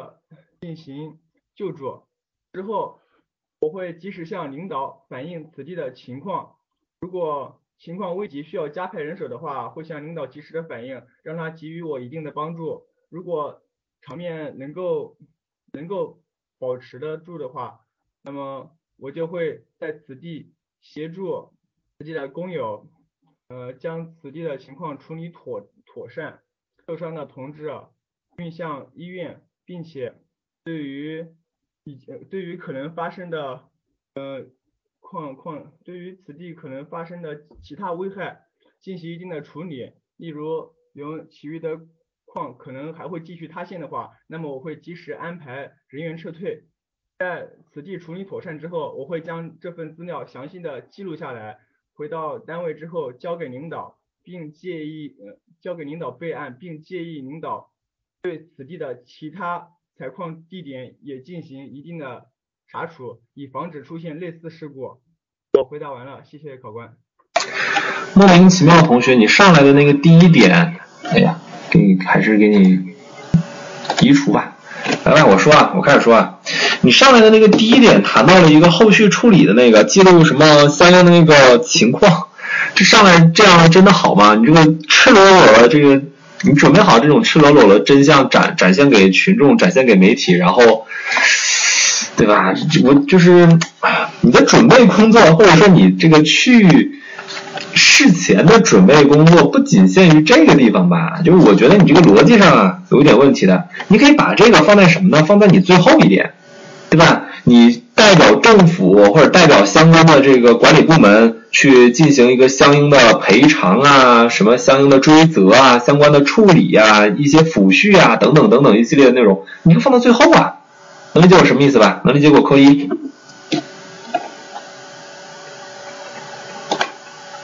哎，能理解扣一，人呢？OK，中间这两点特别的啊，给我的感觉是什么呢？特别的没有。什么内容的？什么意思？你中间这个地方，其实你你可能还是有点被这个题目所模糊了。它这个实践实践上，我们还是说什么？我们还是说它是一个时间线嘛，对吧？还是一个时间线嘛？时间线来说的话，你的前期准备工作很明显是你去之前的，对吧？你可能是一条，可能是两条，那你中间就应该在这个地方开始你的陆续在现场的处置工作呀。对吧？现场处置这个太重要了，那个群众和媒体的眼睛雪亮雪亮的盯着你，你在这个地方如果不能表现出一个责任人，对吧？或者处理人的一个担当和风范，你镇不住场的，对吧？这个是一方面，另一方面什么呢？你现场的处置工作，你也要体现出一种救援和什么调查呀。前几位同学在这个地方都是做了什么？都把调查放到最后了。我请问一下，救援事故这个小组和这个调查事事故的小组，是不是应该这个时候应该都在处置工作里面一起做的？我问一下大家，对吧？你说你们的这个救援工作只是能拿救援工作向公众进行一个交代吗？调查工作更重要，对吧？公众除了那些家属，家属更在乎什么？可能更在乎人身安全啊，家属的一个情况啊，还有后续的一个赔偿啊，等等等等，家属肯定更在乎这个，但是公众更在乎的是事故原因。所以你在中间的现场处置的环节当中，如果能把事故调查的这种意识体现出来，及时将事故调查进展反馈给相关的公众和媒体，对吧？体现出政府的一个责任担当，会更好一点，对吧？前几位同学能理解我什么意思吧？这道题答了四位同学，我要总体说了，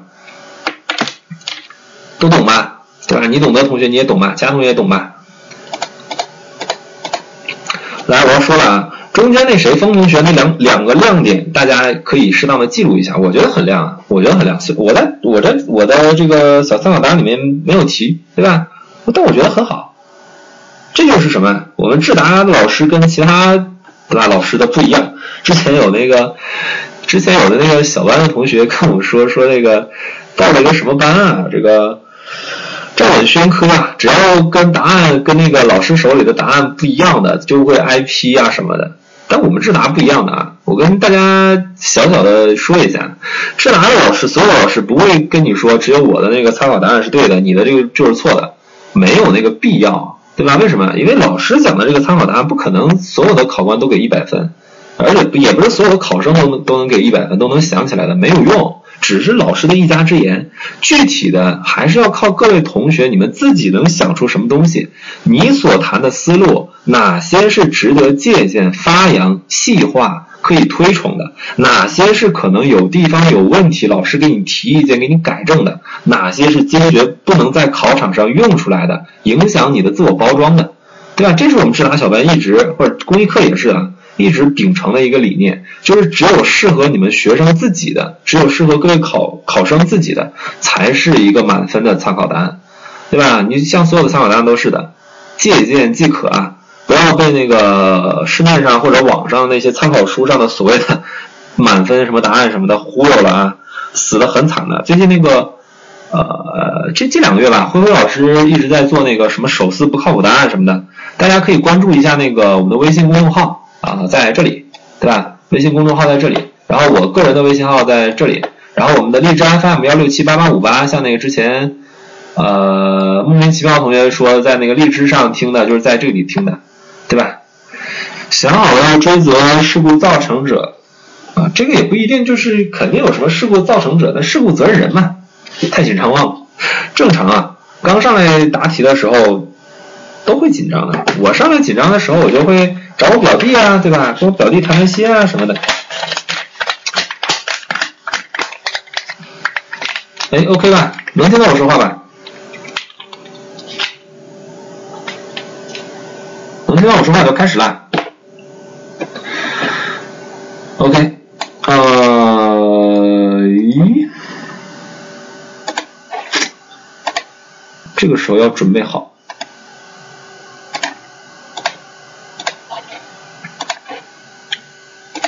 抢我花的人踹下去。OK，我来统一说一下啊。矿难的处理工作重点在于，不仅要妥善，有不仅要用妥善举措维护人民群众的人身财产安全，更要在善后工作中传递政府的温暖关怀。我会从以下工作入手：第一，我会电话联系矿难现场的同事或者当地政府的负责人，向他们了解矿难的大致情况，如时间、大概的被困人数、现场群众情绪、缺少的设备人员等等。根据所了解的情况汇报主管领导，请示启动事故紧急预案，调动本地企业手中大中小型器械，辅助救援人员的救援作业。你看我第一步做了哪些东西？了解情况加什么？启动紧急预案加简单的去调配救援设施机械。第二，启动应急预案后，与消防、医疗、公安、矿务局等相关部门联系，成立矿难救助小组、事故调查小组，通知各部门相关人员到达事故地点，投入到营救工作中，并邀请本地的报纸、电视台、网络等媒体到现场报道，以便及时向群众发布各方面信息。这个地方什么呢？其实就是一个很标准的一个处置，啊，对吧？我自认为很标准的一个处置啊。你把他们找来，比他们自己找来会更可控一点。然后呢，体现于什么呢？前两步都是什么？准备工作。第三，之前哪个同学哪哪个同学说的时候，我提个建议了啊，我说你可以一句话概括你的准备工作已经完成了，你告诉考官就可以了。第三。汇报、通知、调配等工准备工作完成后，立刻跟随救助小组赶往事故地点。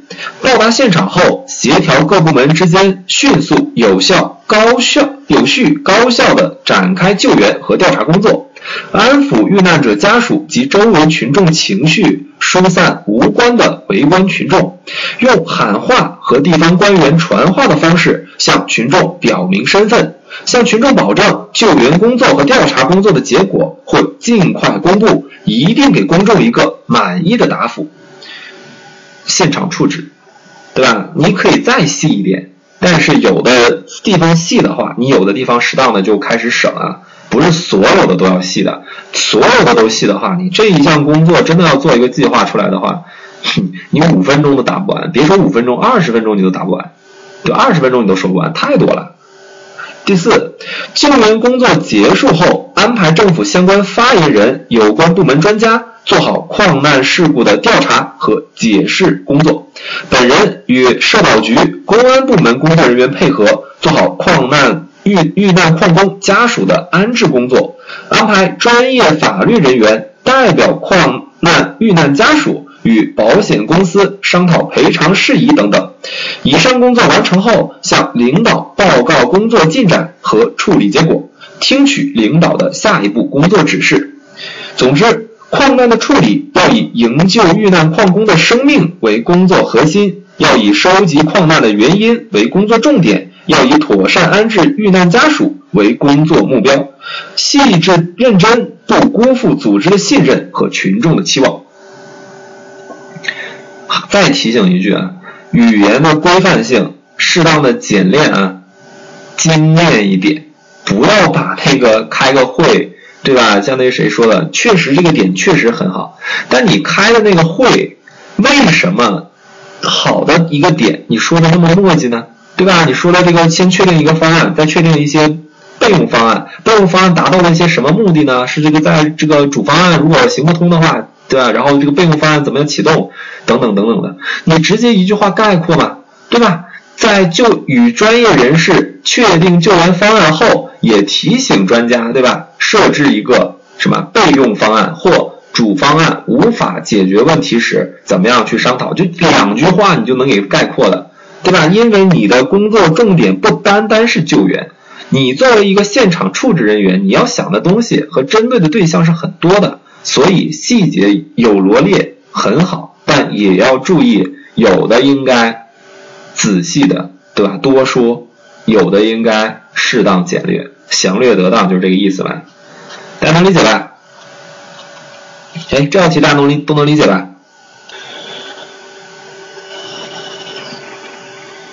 ？OK，然后那个呃，今天这个。三道题已已经结束了，大家在这个最近的练习的时候有没有什么问题的？或者说以上的三道题目，大家有没有什么地方有疑惑的？就是可能说你自己像那个莫名其妙同学说的啊，这个框架类似怎么就说不出来的这种？为什么说不出来？是因为第一，你肯定没有好好的列一个提纲，对吧？第二，你在表述的时候练习量还不够。这其实很很。虽然说是很好像听起来很简单的一个结果，但实际上问题就是这么产生的。没有问题吗？然后大家有兴趣跟我们智达小班一起学习，明天我们的最新一期就要开班了啊，课位有限，或者说时间有限，因为这个上海也快考试了嘛，所以我们这个为了还要为了迎接这个陆续出现的联考，我们这个这个智达小班在上海这个地方也可能会不会一直都有班啊。不是那种推测的语气，是肯定的。所以之后肯定要针对小班同学做什么上海的实体呀、上海的加课啊一些什么东西的。最近好像，有老师，好樊老师在准备一些上海的那个针对性的一些什么四加一还是什么东西的，我也不知道啊。就这个地方，怎么思考才能不啰嗦？这是你表述的问题啊，不是你思考逻辑的问题啊。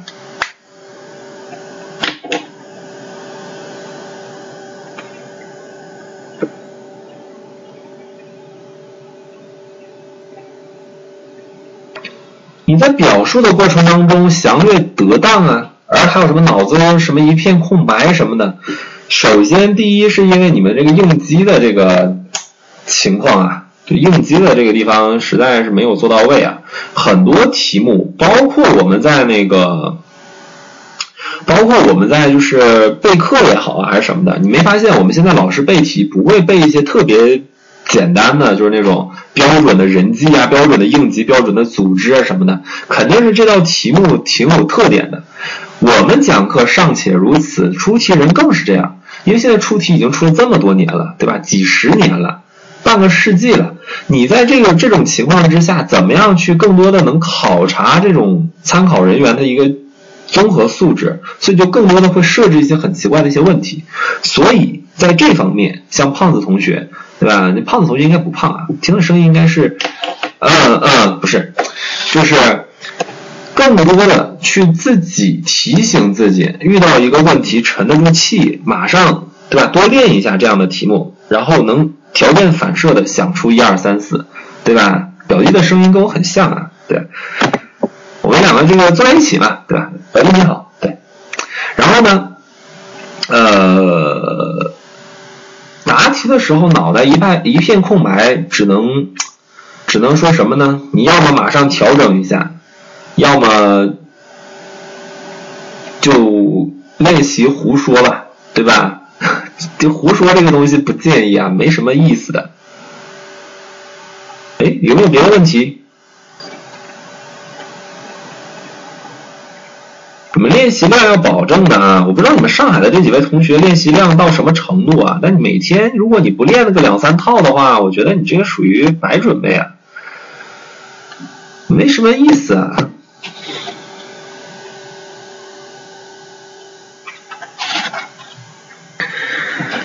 对了，四分钟，B 七同学啊，四分钟是极限了，四分钟是极限了。你第一道题答那个组织题啊。就我非常怕超时，为什么？因为你的那个语速比我还慢一点，然后呢是在四分半左右将近结束的。我而且看了就是最后那一段啊，最后那一点还有点意犹未尽的那种感觉，所以我很怕你超时。四分钟是极限了啊！我再提醒一下，包括组织组织类的啊，呸，包括综合分析也是四分半就是极限了。你自己那个定一个，就是你自己掐着你的表啊，或者你自己定个什么时间的什么的。啊，像假如说四道题的话，二十分钟，你自己定一个闹钟，对吧？你答题之后，你看一下你剩多长时间，你自己综合的考虑一下，或者你有这个朋友什么的，帮你每道题掐一个五分钟的一个时间，你看你每道题能剩多少时间，自己有这个意识啊。超时太恐怖了，你超时直接那个分数折折折的很特别厉害的。你你是不是觉得我现在语速特别快？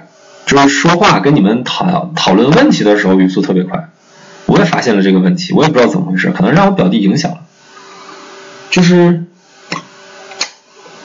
可能是我在鬼畜区这个混迹多年，最后导致了一个问题，就是说话特别愿意往快的说，所以这个考试之前啊，对。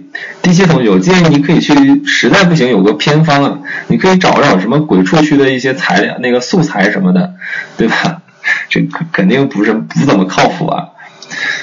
就是，嗯，就我我自己也找想到了这个问题，因为我平时跟那个同事什么的说话不是那么快的。其实最主要的问题是什么？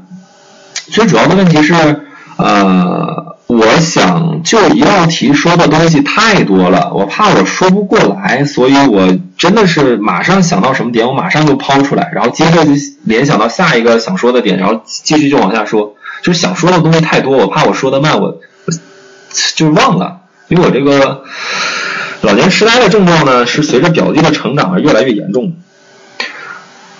麦的质量不怎么好，对啊，麦的质量好好的见鬼了！我这个笔记本插不了麦克风，我现在是对着笔记本的那个功放说的话啊。就答题内容的话，其实大家都是多借鉴啊，都是多借鉴。你说哪个老师跟你说，你就按我的这个来，你肯定没问题。我觉得你可以直接找他退钱了，你一点都不负责啊。你按他那个来，你背的就算再多的话，你考试也想不起来。我可我可以很明确的跟大家说啊，就像今天那个我们小班同学，啊，像我们那个格策啊，还有是清晨，清晨好像白天没有出现，对吧？还是谁来着？忘了。那他们一直在刷那个两会的那个东西，我就提醒他们，我说你直接记那么几句有代表性的、短小精悍的、浓缩式精华的那几个。总理提出来的句子就可以了，你不用全篇都看，然后多大段背诵，一点意义都没有。你就算背这种几句话，你考试的时候，如果你平时答题的时候不用，你考试的时候都绝对都想不起来。我给我敢向你们保证啊，我敢向你们保证。所以在准备工作当中，大家尽量多练，对吧？你多跟靠谱的人一起练，比如说我们的智达小班，对吧？南旭老师这样的，然后或者是你。准备材料过程当中，你要么你就形成自己的一套答题解题的一个想法、一个思路，要不然你别去什么大段的背诵什么的，一点意义都没有。至于每年都有这种大段背诵的背题党，就是觉得好像把所有好的那种东西都背下来之后就无敌了那种，那实际上到考场之后死的都特别难看。OK，大家没有什么问题了吗？这一点用都没有了，真的是一点都没一点用都没有。不信你们可以试一试，啊，这个试的代价有点太高了。OK，有兴趣的同学加入我们的小班的话，明天开始上专项课。然后没兴趣的同学，呃，我也希望也不是没兴趣啊，就是可能说觉得这次不太想花钱，几千块钱也不想花的这种小班的优惠券啊。年前有，你可以问问那个管理啊，你可以问问那个管理，我具体也不太知道啊。他们做活动什么的时候，啊，好吧，我我承认就是我最近没太关注这个是否有优惠活动啊。反正我又不考，对不对？嗯嗯嗯，太嚣张了这样，啊，哎，可能有啊，可能有啊，像那个我们之前。做那个实战的时候，就是有的有优惠啊，小班同学报的话有优惠啊，或者什么之前的呃什么一对一啊什么的，你可以问一问啊，你具体的话可以咨询一下，因为我不知道现在具体咱们这个管理人员是怎么设置的。然后有兴趣的同学可以加一下这个咨询群二九二二五幺二四幺。呃，上上海实战我挺想去的。我挺想去的，在这个就是这个工作地方待的时间太长，就有点恶心了，就想出去溜达溜达，看同学们的需要了。上海雾霾还可以吧，没有北方多啊。北方天天简直就是吸吸的简直就是烟，吸二手烟一样，天，就跟那个我们办公室。那个就是有一个，就是谁来着忘了啊？就原来他抽烟的时候，屋子都是蓝色的。我的天啊！就是我感觉我们这儿的雾霾，嗯嗯，就是对，就是这种，就是这种地方，就是一开门是蓝色的，你懂吗？在灯光的映照之下，显现出天空一样的蔚蓝。我的天，美轮美奂。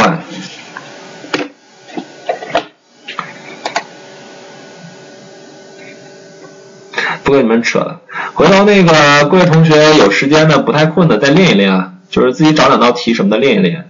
然后如果困的话就早点睡觉，对吧？这国考的同学调整时差，上海的同学心态好的话，你可以现在睡。心态心就是心特别大的啊，可以现在睡了。不是到特别大的话，自己找个题练一练。